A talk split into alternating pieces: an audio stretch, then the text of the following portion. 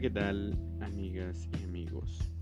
El proceso de absorción intestinal de aminoácidos y pequeños péptidos tiene lugar sobre todo en el yeyuno e hígado, aunque la histidina se absorbe a nivel gástrico por la presencia de la histidina descarboxilasa en el estómago. Los mecanismos son parecidos a los que tienen los monosacáridos, de manera que van a intervenir transportadores situados en las microvellosidades no podemos hablar de un patrón común de transporte de aminoácidos a través de las membranas biológicas,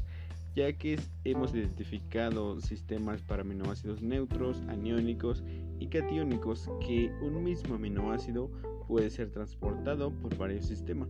especialmente los aminoácidos neutros.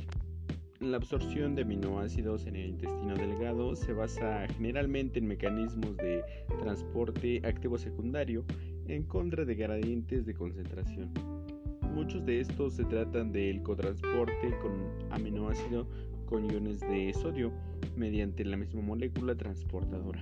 de manera que la entrada del ion de sodio a favor del gradiente va a arrastrar al aminoácido. Posteriormente, el aminoácido sale del enterocito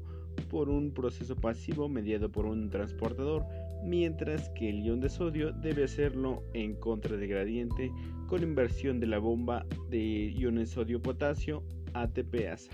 con un gasto energético por hidrólisis de ATP. Y debemos tener en cuenta también que la mayor parte del nitrógeno absorbido llega a la circulación enteropática bajo las fórmulas moleculares distintas a las iniciales por metabolismo y utilización parcial de los enterocitos.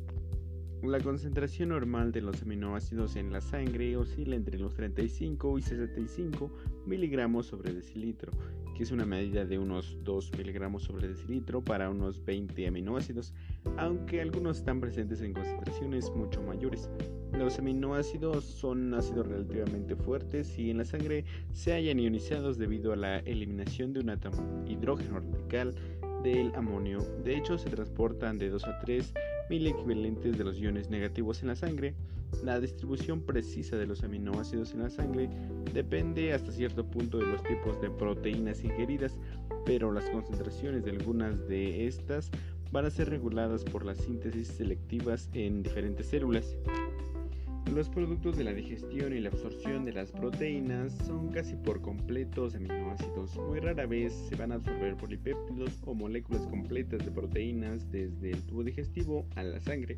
Poco después de una comida va a aumentar la concentración de aminoácidos en la sangre, pero solo unos miligramos sobre decilitros, ya que la digestión y la absorción suelen prolongarse de 2 a 3 horas y los aminoácidos se absorben en pequeñas cantidades